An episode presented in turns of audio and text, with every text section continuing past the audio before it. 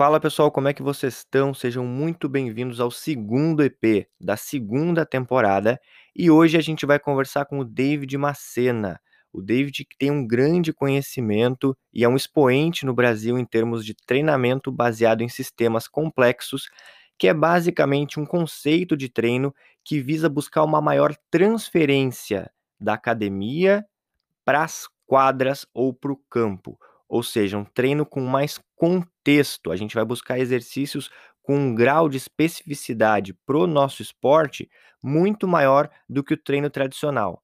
E é isso que a gente vai tratar durante todo o EP. A gente vai trazer referências para vocês, exemplos de exercícios e como é que funciona essa metodologia de treino que é inovadora e que eu acredito que pode adicionar muito na rotina de treino e nos resultados de vocês. Então fiquem ligados, porque o David, como eu falei, manja demais do assunto. Escutem até o final, porque eu tenho certeza que vai valer muito a pena para vocês.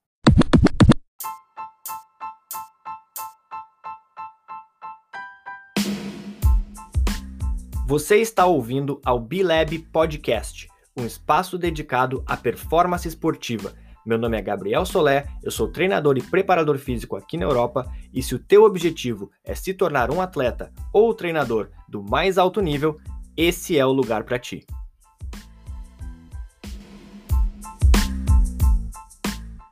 Eu queria primeiro que tu te apresentasse para o pessoal e que, se tu conseguir, né, eu sempre dou esse desafio aqui de se apresentar em, em 30 segundos ou um pouquinho mais somente, né? Dar o teu currículo aí, mais ou menos, como é que é a tua história dentro do treinamento, é, de uma forma bem breve.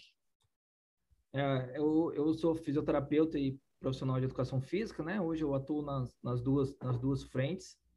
É, eu já tive algumas experiências com outras modalidades, muito tempo com, com esporte de combate, mas hoje em dia, já, já há uns, há uns cinco anos, minha, minha, minha atuação é no futebol e no atletismo. Então, esses, esses são as duas modalidades que eu, que eu atuo hoje em dia, né, tanto dentro da reabilitação quanto dentro do treinamento. E nessa abordagem baseada em complexidade, né, a gente já está desde 2014 nela, certo? A gente já tinha uma experiência anterior nisso. E de 2014 para cá, isso passou a fazer parte dos nossos cursos, das nossas discussões, e, e, de uma forma mais significativa. Uhum. E aí, então, já entrando no, na parte de conteúdo mesmo, né? A gente está falando de abordagens complexas. É, tem como tu explicar para a gente de uma forma geral, assim, de uma forma mais sucinta? Eu sei que, como o nome diz, é uma coisa muito complexa, né? Vai muito a fundo, mas de uma forma mais superficial, assim, o que, que são os sistemas complexos? O que, que é essa abordagem mais complexa aí que, que tem se falado muito hoje em dia? É, eu sempre defino isso como uma maneira de olhar. Isso não é um, método, não é uma metodologia de treinamento como a gente está acostumado dentro da nossa área. Isso é uma maneira de olhar movimento, isso é uma maneira de olhar dor, isso é uma maneira de olhar lesão, isso é uma maneira de olhar fadiga, isso é uma maneira de olhar esse tipo de fenômeno, né? Esses fenômenos naturais que ocorrem e que a gente que a gente discute dentro da nossa área de atuação. A teoria da complexidade é muito mais ampla do que o treinamento e a reabilitação, né, usada em outras áreas de conhecimento. Então, o que a gente faz é aplicar a teoria da complexidade ao treinamento e à reabilitação, mas isso é muito mais amplo, isso é muito maior, certo? Perfeito.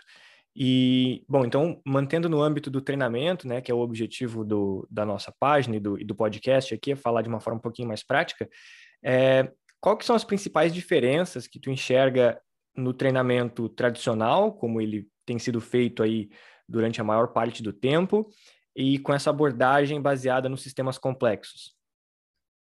É, as diferenças são muitas. Na verdade, eu sempre digo que essas duas, essas duas linhas de pensamento elas nem são complementares, entende? Porque as diferenças são muito essenciais, são muito básicas, assim. Então, a gente tem, tem diferenças muito marcantes. Eu vou falar de duas delas que eu acho que são muito representativas disso. Uma é, é que, quando a gente está falando de uma abordagem baseada em auto-organização, baseada em complexidade, a gente está falando de um olhar para o mundo real. E a gente, numa abordagem tradicional, está muito acostumado a olhar para o exercício, tá? olhar, olhar para aquilo que a gente faz dentro da academia, olhar para a parte e não para o todo, entende? Então, essa é uma diferença muito significativa. É, na, isso repercute na maneira de avaliar e na maneira de intervir. Por exemplo, quando eu vou avaliar, eu tenho que olhar para o todo. Então, eu tenho que olhar para o atleta em quadra. tenho que olhar para a ação de jogo, eu tenho que olhar para como ele interage com os adversários, quais são as forças presentes no contexto. Então, toda essa contextualização é uma coisa que na abordagem tradicional não é necessária. Na maioria das vezes, a gente avalia, por exemplo, por testes indiretos. Isso é uma coisa que a gente não usa normalmente aqui. E com relação à intervenção também, né? A gente precisa representar algumas dessas variáveis dentro dos exercícios, dentro da maneira de, de, de intervir é, com o atleta diretamente, para que esse processo de aprendizagem seja mantido. E essa é a segunda diferença que eu acho muito marcante. É olhar para o corpo como uma máquina ou olhar para o corpo como um sistema de aprendizagem. Na abordagem tradicional, a gente olha para o corpo como uma máquina, um sistema mecânico. Por isso, a gente aplica muita mecânica clássica nas nossas abordagens. A gente utiliza muito leis de Newton, muito esse tipo de, de teoria para analisar movimento humano, para analisar um sistema biológico através de leis que não foram propostas para sistemas biológicos. Tem uma diferença marcante é que um sistema biológico, um sistema de aprendizagem, ele evolui com experiência, com aprendizagem, e um sistema mecânico não. Um sistema mecânico que ele precisa para funcionar, basicamente, é o funcionamento das suas peças internas, né? O funcionamento da sua fisiologia. Você pegar uma televisão, um carro, o que ele precisa para funcionar bem é que as peças internas estejam funcionando bem. Então, fazendo essa analogia, é, dentro desse tipo de abordagem, a gente não olha para o corpo como um sistema mecânico, e sim como um sistema de aprendizagem que vai evoluir através de processos, através de leis da aprendizagem, né? As leis de Thorndike, as leis de Pavlov, as leis de potência, e não como, como um sistema mecânico, que como tradicionalmente a gente sempre viu, né? Por isso que a gente aplica muito é, esse tipo de abordagem dentro da biomecânica. Perfeito. E assim, quando a gente fala de treinamento tradicional, tá? Só para tentar trazer para o pessoal conseguir visualizar, porque, enfim, no podcast às vezes fica um pouquinho difícil de conseguir realmente ver as coisas. A gente vai estar tá falando, vai, se a gente está dentro do ambiente de academia, de agachamentos, de levantamento terra, de levantamentos olímpicos, como clean, como snatch, é, desenvolvimento, supinos, é, exercícios tradicionais que todo mundo está acostumado a ver. É, o que eu queria saber de ti, assim, é se tu costuma trabalhar com esses tipos de levantamento também, e se tu não usa ou se tu usa pouco, quais são as alternativas que tu tem? Se tu consegue trazer alguma coisa, pode ser uma comparação só, para a gente conseguir visualizar é, bem como é que é o teu tipo de trabalho. Normalmente, de, de, uma forma geral, é, exercícios como agachamento, como levantamento terra, eu não, eu não costumo usar.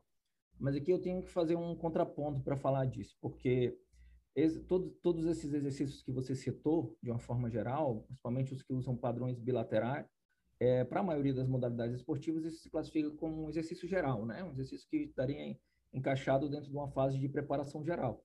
Então, esses exercícios, eles têm um lugar dentro do programa de treinamento. É, a, toda, toda a discussão que eu faço com relação a isso é para a gente conseguir localizar esses exercícios dentro da, do que ele consegue entregar e dentro do que ele não consegue entregar. O exercício de preparação geral, ele não finaliza o processo. Eu gosto mais, mais, mais de usar o modelo do Bondarchuk do que o modelo do Franz Bosch para explicar isso. O, Bonder, o Anatoly Bondarchuk tem uma pirâmidezinha onde ele descreve um sistema de exercício que vai de preparação geral até o evento esportivo, especificamente. E dentro dessa pirâmide tem uma parte que desenvolve aspectos fisiológicos, por um processo é, chamado de, de transferência por ressonância, e uma outra parte dessa pirâmide, um outro tipo de exercício que desenvolve aspectos coordenativos, que formam o que a gente chama de substância e forma da atividade competitiva, do movimento competitivo. Só que o exercício geral, apesar de ser muito utilizado, de ser comum a gente ver isso dentro da preparação física, ele não forma nem os aspectos fisiológicos, nem os aspectos coordenativos, porque isso depende de similaridade, isso depende de especificidade. Então, eu sempre falo isso, assim, eu não costumo usar, dentro da minha abordagem, eu não consigo ver um lugar hoje para a utilização desses exercícios, mas a categoria de exercícios gerais está prevista no modelo. Eu apenas faço isso de forma diferente. Eu preciso, eu prefiro variar outras coisas, como o tempo de isometria, como o volume do exercício, ao invés de usar um exercício que seja totalmente fora da especificidade. Então, é, apesar de disso, disso não estar fora do modelo, eu não costumo usar, assim, não é uma coisa que esteja muito presente dentro do meu programa de treinamento, é, dentro da minha tomada de decisão, né? Apesar da gente entender que isso tem um lugar dentro do programa de treinamento. Perfeito. E tu comentou agora sobre especificidade na escolha dos exercícios, né? É, e entrando um pouquinho mais a fundo nisso, é, eu queria saber de ti assim, o que que tu observa, se isso é um processo é, pessoal teu de observação mesmo, ou se tu tem referências em relação a isso, mas o que que tu costuma observar é, dentro de um esporte na hora de fazer a escolha dos exercícios? Então, se puder dar um exemplo também, é, e não sei se talvez tenha algum exemplo com basquete, se não tiver, não tem problema também, mas se tiver, pode, pode trazer para gente. Mas se não, futebol, atletismo, que é o que tu trabalha, tá, tá de ótimo tamanho também. Então, assim, nesse, nesse, nesse, nesse aspecto da transferência, da especificidade, eu utilizo muito, eu acho um modelo bem, bem explicativo, assim, bem, bem, bem didático, que é o modelo do, das dimensões do Franz Bosch. Então, o que a gente vai observar para é, definir se um exercício que a gente está usando tem ou não transferência para aquele contexto esportivo, é basicamente similaridade em cinco dimensões. A dimensão motora, que vai envolver coordenação intramuscular e intermuscular. A dimensão sensorial, como as forças externas estão atuando naquele contexto, certo? É, a dimensão de tipo de, de carga metabólica dominante, isso envolve, obviamente, os sistemas energéticos. Dimensão de tipo de controle, que controle central ou controle periférico, basicamente, e a dimensão de intenção, que é a posição, basicamente a posição final, né, o resultado do movimento. Então, dentro dessas cinco categorias, a gente consegue definir qual o grau de similaridade de um exercício que a gente está usando para o movimento que a gente quer otimizar, certo? Então, dentro da avaliação, a gente vai observar o sujeito com todas as variáveis atuantes. Essas variáveis são variáveis biomecânicas, são variáveis fisiológicas, mas também são variáveis psicológicas questões de pressão psicológica, questões de ansiedade de jogo. Então, há uma preferência por observar o atleta em quadra, certo? E dentro dessa observação, a gente vai definir padrões estáveis, aquilo que não muda, porque é aquilo que a gente consegue observar. Porque eu sei que eu vou poder representar isso dentro do programa de treinamento, e isso não vai variar, porque aquilo que varia eu não consigo representar, aquilo que varia eu tenho que deixar variar. São as chamadas flutuações. Então, o que a gente observa na, na, na, na avaliação é o atleta em quadra, com todas as variáveis presentes, e o que a gente busca identificar são as partes estáveis dessas soluções motoras que ele encontra dentro do contexto de jogo, que são chamados atratores, certo? São chamados atratores ou estereótipos dinâmicos, assim, não sei qual desses nomes fica mais fácil para esse entendimento, porque estereótipo dinâmico é exatamente isso, é, uma, é, uma, é, um, é um ponto que a gente consegue observar que será imutável, que nunca vai mudar, entende? Então, dentro disso, estão os processos subjacentes para as habilidades, as, as habilidades importantes.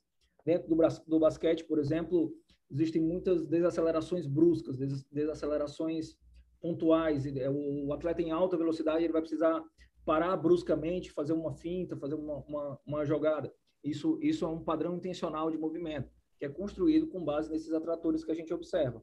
Então, o processo é a identificação de como o atleta expressa esses atratores dentro do contexto e a intervenção nisso para desenvolver esse processo lá do primeiro ponto, que é a coordenação intramuscular, até a expressão observável dele dentro do contexto de jogo. Perfeito. Deixa eu te fazer uma pergunta é, bem pessoal, assim.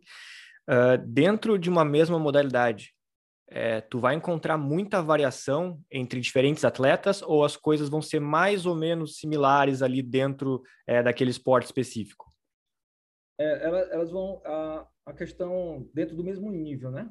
Uhum. É, isso, isso dentro da mesma da mesma situação que assim, se você pegar, por exemplo, o basquete no Brasil e, o basquete, e a NBA, você vai ver discrepâncias muito grandes.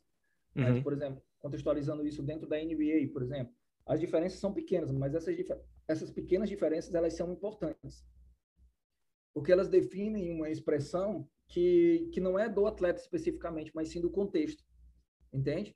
Então, eu, eu, não, eu, não, eu não quero ver como um atleta expressa a habilidade no jogo de basquete genérico, no jogo de basquete como uma entidade que serve para todos, mas sim naquele contexto dele, que envolve, por exemplo, carga de treinamento uma, a expressão da habilidade pode acontecer, por exemplo, no começo da temporada da NBA, mas no final da temporada, com o acúmulo de carga de treinamento, essa expressão é diferente. E eu preciso estar observando isso ao longo da temporada. Uma coisa que eu falo muito é sobre, sobre avaliação de pré-temporada. A avaliação de pré-temporada não te dá um, um olhar para o que vai acontecer dentro da temporada. Então, essa busca por informação, essa avaliação, ela tem que ser ao longo da temporada inteira, porque isso vai mudar, entende? É, o que eu observo na pré-temporada de um jogador de basquete, por exemplo, será totalmente diferente do que eu vou observar ao longo da temporada quando essa carga de treinamento acumular e isso modificar a expressão dessas habilidades, modificar a expressão desse, do, do, que eu chamei aqui de atratores, entendeu? Então, observando isso constantemente dentro da temporada, você vai ver diferenças muito marcantes.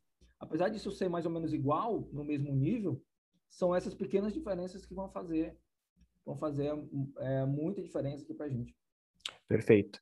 É, bom, e aí, seguindo nessa linha, quando a gente pensa, eu coloquei essa pergunta porque, na verdade, quando a gente pensa é, num exercício, vamos colocar um supino, vai, que é super simples, é, a gente consegue enxergar muito claramente é, o que, que aquele supino gera de modificação no meu corpo. Então, eu posso estar falando de uma força ali de empurrar é, horizontal, eu posso estar falando de uma hipertrofia de tríceps, é, de ombro e de musculatura do peitoral. Então, essas são as mudanças que eu espero no meu corpo quando eu trabalho um supino. É, com os treinamentos, com, com, com, sistemas complexos, a gente já vai entrar um pouquinho mais nos exercícios de como é que se usa isso na prática daqui a pouco, mas com esse tipo de abordagem, é, que mudanças e que melhoras que eu estou esperando no meu corpo? É hipertrofia, é aumento de força, é mobilidade, é o que, que eu ganho, qual o ganho do meu corpo dentro dessa abordagem? quando a gente fala de sistemas complexos, é por isso que eu falei que essas duas abordagens elas não se encontram em momento nenhum, entende? É, são duas abordagens, são duas linhas de pensamento que elas não vão convergir uma para outra. A gente não vai conseguir encontrar uma interseção entre essas duas coisas. Quando a gente está falando de sistemas complexos, a gente tem que localizar as coisas no tempo e nas escalas espaciais, entende? Isso talvez seja uma das maiores dificuldades que as pessoas têm de entendimento desse tipo de abordagem. Do tempo eu acabei de falar aqui, né? Então, a fadiga de um jogo, por exemplo, o começo de um jogo é diferente do final de um jogo. A pressão psicológica de um jogo, de um amistoso, é diferente da pressão psicológica de um playoff, entendeu? Então, temos diferenças muito marcantes no tempo. Mas as, aqui, para o que a gente está conversando agora, talvez as diferenças espaciais sejam ainda mais relevantes. Porque essas mesmas adaptações que, que você citou para o supino, eu consigo, dentro da abordagem, no que a gente chama de escala de músculo, escala intramuscular. Então, a escala intramuscular basicamente uh, envolve exercícios de alta carga, que têm similaridades apenas na ação muscular, mas não no movimento esportivo. Então, é uma similaridade do músculo e não do movimento esportivo. E essas são a, a, o crescimento do músculo, a área de secção transversal do músculo, as modificações de, de, de arquitetura muscular. Isso são, são adaptações que a gente consegue gerar nessa escala, na escala de músculo. Não são adaptações coordenativas, é, pensando no movimento, mas são adaptações coordenativas pensando no músculo. Entende? Então, eu vou desenvolver isso aí, isso aí é uma parte do processo, e depois eu vou entrar mais firmemente dentro da habilidade esportiva, dentro de como ele expressa essa habilidade dentro do campo de jogo. Isso tem uma diferença do jeito que a gente organiza o treinamento também. Normalmente a gente está acostumado a organizar o treinamento com base nas capacidades motoras básicas, né? Então a gente tem treinamento de força, treinamento de flexibilidade, treinamento aeróbico, treinamento de, de cada uma dessas, dessas capacidades motoras como entidades independentes, né? Isso é um problema com relação à transferência. A gente não organiza o treino assim. A gente organiza o treino pela habilidade que a gente quer melhorar. Então, se eu quero melhorar a capacidade do, do, do atleta de basquete acelerar, então eu construo, através dos seus processos subjacentes, a aceleração. Então, vou ter exercícios para rigidez de tornozelo, vou ter exercícios para desenvolver estabilidade na pelve, vou ter exercícios para desenvolver o comportamento motor do tronco, entende? É, antes disso, vou ter exercício para desenvolver a coordenação intramuscular dos isquios tibiais, a coordenação intramuscular do tríceps oral, entende? E, por fim, eu vou ter a expressão lá na frente, lá no, no, no, no, final desse processo, eu vou ter a expressão de uma aceleração, entende? Então, a, o, nosso, o nosso programa de treinamento ele é dividido a partir das habilidades que eu quero melhorar. Então, quero melhorar a corrida em curva, quero melhorar a aceleração, quero melhorar a capacidade dele fazer pivô, movimento de pivô, uh, quero melhorar a, a, mudança de direção, um side step ou um stop and go, entendeu? Então, é com base nesse, nisso aí que a gente vai trabalhar, na construção dessas habilidades que serão relevantes lá dentro do contexto do jogo. É, são expressões que a gente busca dentro, dentro da quadra, entende? E não capacidades motoras básicas. Tá, perfeito. É, acho que isso entra bem, é, bem com o próximo tópico, que é que eu ia falar sobre progressões, né? Porque é, dentro da, da progressão, a gente quando pensa no treinamento mais tradicional, a gente pode falar numa progressão de cargas. Então, eu começo um agachamento com 50 quilos e eu vou progredir esse agachamento para um agachamento com 100 quilos. Ou eu vou tentar tornar esse exercício um pouco é, mais veloz, de repente. Ou eu vou, enfim, eu vou variar dentro do próprio exercício, né? É, isso que tu acabou de descrever pode ser considerada a forma como a gente vai progredir dentro é, do, do, sistema complexo ou existem outras formas de progressão? É, poderia tentar. Tu acabou de dar um exemplo, mas tentar deixar um pouquinho mais claro, assim, numa forma prática, para a gente entender como é que funcionam as progressões, né? Como é que eu começo, como é que eu termino. É, isso que eu descrevi é uma forma de progressão, mas a gente tem outras formas de progressão, dependendo do nível, por exemplo ou dependendo da experiência que esse atleta tem dentro dessa, desse tipo de abordagem. É, para um atleta iniciante, para um atleta que está começando nesse tipo de abordagem, ou para um atleta que ainda está em processo de formação, trabalho muito com atleta em formação ainda. É, então, esse, esse tipo de atleta é interessante que a gente desenvolva escala a escala. Não passar um período do programa de treinamento focado na, na coordenação intramuscular, passar um período do programa de treinamento focado apenas na coordenação intermuscular, passar um período do programa de treinamento é, focado no padrão intencional de movimento, dentro dessa progressão que eu, que eu descrevi aqui para você. Então, isso é, um períodos diferentes do programa. É, para atletas que já estão em processo de otimização, para atletas que já são experientes, para atletas do, no alto rendimento, eu posso misturar essas escalas, entende? Eu posso manter essas adaptações, porque vão haver diferenças aí é, na abordagem que eu vou fazer, por exemplo, numa pré-temporada, para o que eu consigo fazer dentro da temporada. Se pegar uma temporada de basquete, principalmente, se no futebol a gente, a gente joga duas vezes na semana, isso já é problemático, imagina para quem joga mais vezes durante uma semana.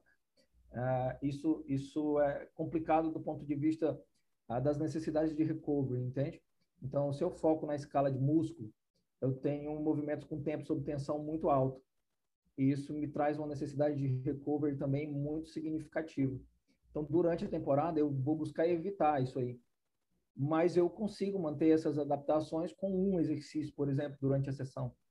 Um, um, um ou duas vezes na semana, fazer um exercício na escala de músculo.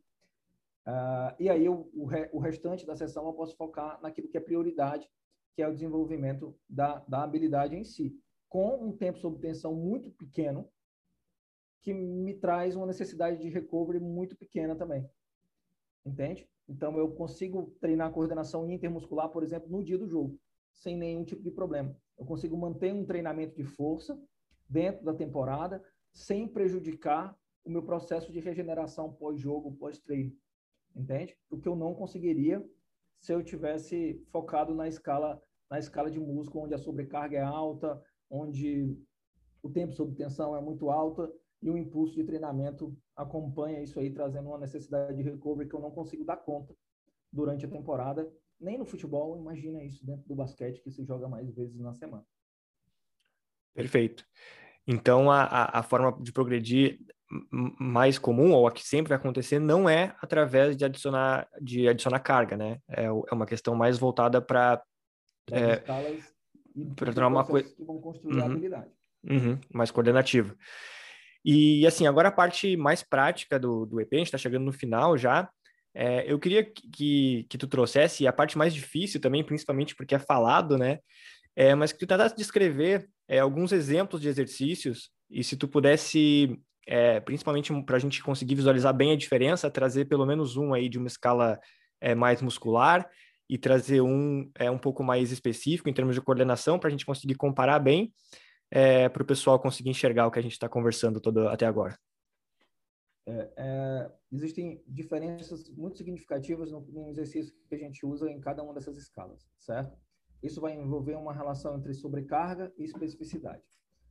Na escala de músculo, a, a especificidade é muito pequenininha. e a sobrecarga é muito grande. Toda vez que eu aumentar a sobrecarga, eu vou diminuir a especificidade, certo? Então, na escala de músculo, muita sobrecarga, muito peso e pouca especificidade. Uma especificidade normalmente localizada na escala de músculo, que envolve, por exemplo, similaridades quanto a, ao recrutamento de unidades motoras, aos fenômenos de arquitetura muscular, esse tipo de coisa. Mas pequenininha, localizada a especificidade e muita sobrecarga. Um exemplo disso é o que a gente chama de single leg Roman chair. Não sei se vai dar para todo mundo visualizar, mas um exercício unilateral feito num, num, equipamento que eu acho que se chama de GHD normalmente, que antigamente se chamava de Roman chair. É, isso aí é muita sobrecarga. Eu posso chegar a mais de 100 vezes, a mais de 100% do peso corporal de sobrecarga nesse exercício, mas a especificidade é localizada na escala de músculo. O que eu quero é desenvolver uma ação muscular e uma ação elástica a nível dos iscos tibiais. Esse é o objetivo da single leg Roman chair. Na outra escala, na escala de na escala intermuscular, essa sobrecarga vai diminuir. Eu vou usar, por exemplo, um clean to box, por exemplo, que é um single leg clean, é um, um clean unilateral. E nesse exercício a sobrecarga é pequenininha, certo? Mas a especificidade já aumentou. Eu já tenho mais especificidade. Eu tenho especificidade quanto às cooperações intermusculares envolvidas nesse exercício para movimentos como aceleração, para movimento como velocidade máxima, para movimentos como mudança de direção, side step, etc. Uh, e no último estágio dessa progressão, no último estágio localizado no treinamento de força, dessa progressão em escala, está o padrão intencional de movimento, que seria a menor sobrecarga possível, uma maioria das vezes sem sobrecarga, mas expressando diretamente a habilidade, expressando diretamente a aceleração, expressando di diretamente a, a, corrida em curva, é, o pivô, esse tipo de habilidade. Aí já sem sobrecarga e com 100%, com, ou próximo a 100% de especificidade. Então, nessa progressão de carga aqui, à medida que eu fui aumentando a especificidade ao longo das escalas, eu fui diminuindo a quantidade de sobrecarga que é possível usar nesse tipo de treinamento. Então, eu saí de um treinamento com caráter de força máxima, de expressão de força máxima, com os músculos operando ao redor do comprimento ótimo, os músculos operando na sua melhor possibilidade com relação à força e velocidade, até chegar numa, numa expressão completa, numa, espaço, numa expressão total da habilidade, que será significativa dentro do contexto do jogo. Perfeito, perfeito. É muito bom. E, assim, para a gente fechar, então, eu queria que tu deixasse algumas dicas para o pessoal é, de qual é a melhor forma para se aprofundar nesse tópico, quem quiser buscar livros ou literatura ou vídeos de exercício, né? Porque é interessante de, de, de visualizar também esse tipo de treino. Enfim, qualquer referência que tu queira indicar aí para o pessoal poder ir atrás, inclusive a tua página, se tem site, enfim, o que tu quiser colocar aí para a gente buscar mais. É, eu, como eu recebo muito esse tipo de pergunta, eu já tenho uma, uma progressão de, de, de, de, indicações de como a gente pode começar lá desde o comecinho, numa linguagem um pouco mais acessível. A maior parte da literatura é em inglês, e dificilmente a gente vai encontrar alguma coisa em português. Hoje a gente está tentando publicar e-books e tal, né, na língua portuguesa para tornar isso mais acessível para a maioria das pessoas, mas a maior parte da literatura ainda é uma literatura em língua inglesa. Uh, eu sempre indico inicialmente o Todd Hargrove, num livrozinho chamado Playing with Movement, que, que é bem simples, tem uma linguagem muito simples. Uh, é em inglês, mas é no inglês um pouco mais, mais, mais simples para se entender, entendeu? Então, é, é um livro que eu indico de início, assim, para quem quer, para quem nunca teve contato com esse tipo de abordagem, quer aprender a terminologia, quer aprender quais são as definições básicas desse tipo de relação. Depois, eu acho que o livro do Franz Bosch é, é, é uma indicação importantíssima para quem quer ver a prática, mas também não adianta você pular essa etapa, chegar na prática sem entender pelo menos os termos que estão vinculados ali. Eu acho que é por isso que tanta gente tem dificuldade é, na leitura dos livros do Franz Bosch, porque é, não entende o termo, certo? Então, é, é, é, ao longo do tempo, a gente vai identificando essas, essas limitações que dificultam um pouco a, o entendimento. E essa terminologia é, é, é, um pouco problemática. Então, para quem quer ler o livro do Franz Bosch, eu, eu, eu, eu indico que primeiro leia o Thor de Grove lá. mais simples, define, define termos de, de uma forma mais direta, depois você vai lá para uma perspectiva muito mais prática, que é a perspectiva do Franz Bosch, e dali, dali você já vai ser um sujeito bem iniciado nessa abordagem, e aí você pode ir para o Complex System in Sports lá, da, da, do, do, grupo de complexidade de, da, da, Catalunha, que eu acho fantástico lá, a Natália Balaguer, o Robert Histroff, que são caras que que, que, já que mas só indico também essa leitura para quem já é bem iniciado assim para quem já tem muito contato com essa área porque realmente eles não fazem muita questão do básico assim a, a perspectiva dele já é uma perspectiva para quem está quem está iniciado e quem já entende muito bem mas eu acho que essa, essas, esses três passos aí fazem com que você consiga entender muito bem esse tipo de abordagem perfeito David, muito obrigado. Foi muito bom, muita propriedade para falar sobre esse assunto e acho que vai agregar muito para o pessoal que vai, que vai consumir aí. Valeu mesmo, obrigado.